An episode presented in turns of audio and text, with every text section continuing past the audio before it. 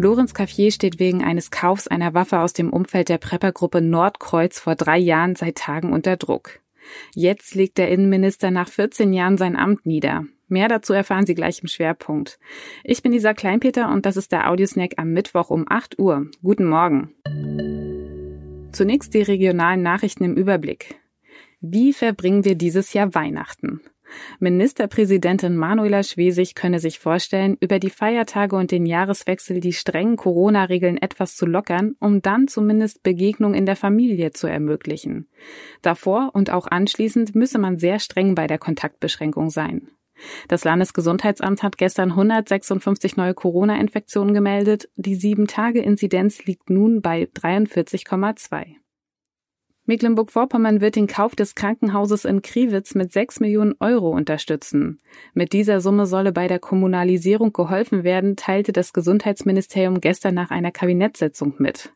Der Landkreis Ludwigslust-Parchim hatte sich zuvor bereits auf einen Eigentümerwechsel zum 1. Januar 2021 verständigt. Die Übernahme soll zunächst so erfolgen, wie das Krankenhaus aktuell betrieben wird, ohne Geburtsstation.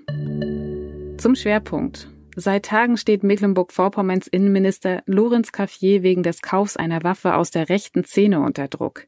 Jetzt zieht er Konsequenzen und legt sein Amt nieder.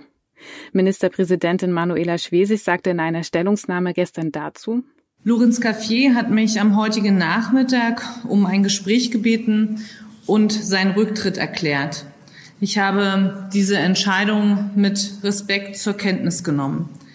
Ich habe, wie bereits heute Mittag erklärt, über viele Jahre mit Lorenz Caffier gut, vertrauensvoll und über Parteigrenzen hinweg zum Wohle unseres Landes zusammengearbeitet. In den letzten Tagen hat es große Aufregung um seinen Waffenkauf gegeben. Lorenz Caffier hat dazu gestern eine umfassende Erklärung veröffentlicht und seinen Fehler eingeräumt. Er hat mir heute gesagt, dass er trotz dieser Erklärung eine langanhaltende Debatte um seine Person fürchtet, die er persönlich als große Belastung empfindet. Das respektiere ich und möchte auch alle anderen bitten, das zu tun. Die Nachfolge für Lorenz Caffier steht bereits fest. Thorsten Renz soll als neuer Innenminister vorgeschlagen werden, teilte der CDU-Landesverband gestern mit. Der 56-Jährige aus Güstrow war im Februar zum CDU-Fraktionschef gewählt worden. Das war der SVZ Audiosnack. Sie wollen mehr wissen? Dann gehen Sie jetzt auf svz.de slash audiosnack. Hier können Sie all unsere Beiträge nachlesen oder auch nachhören. Bleiben Sie gesund.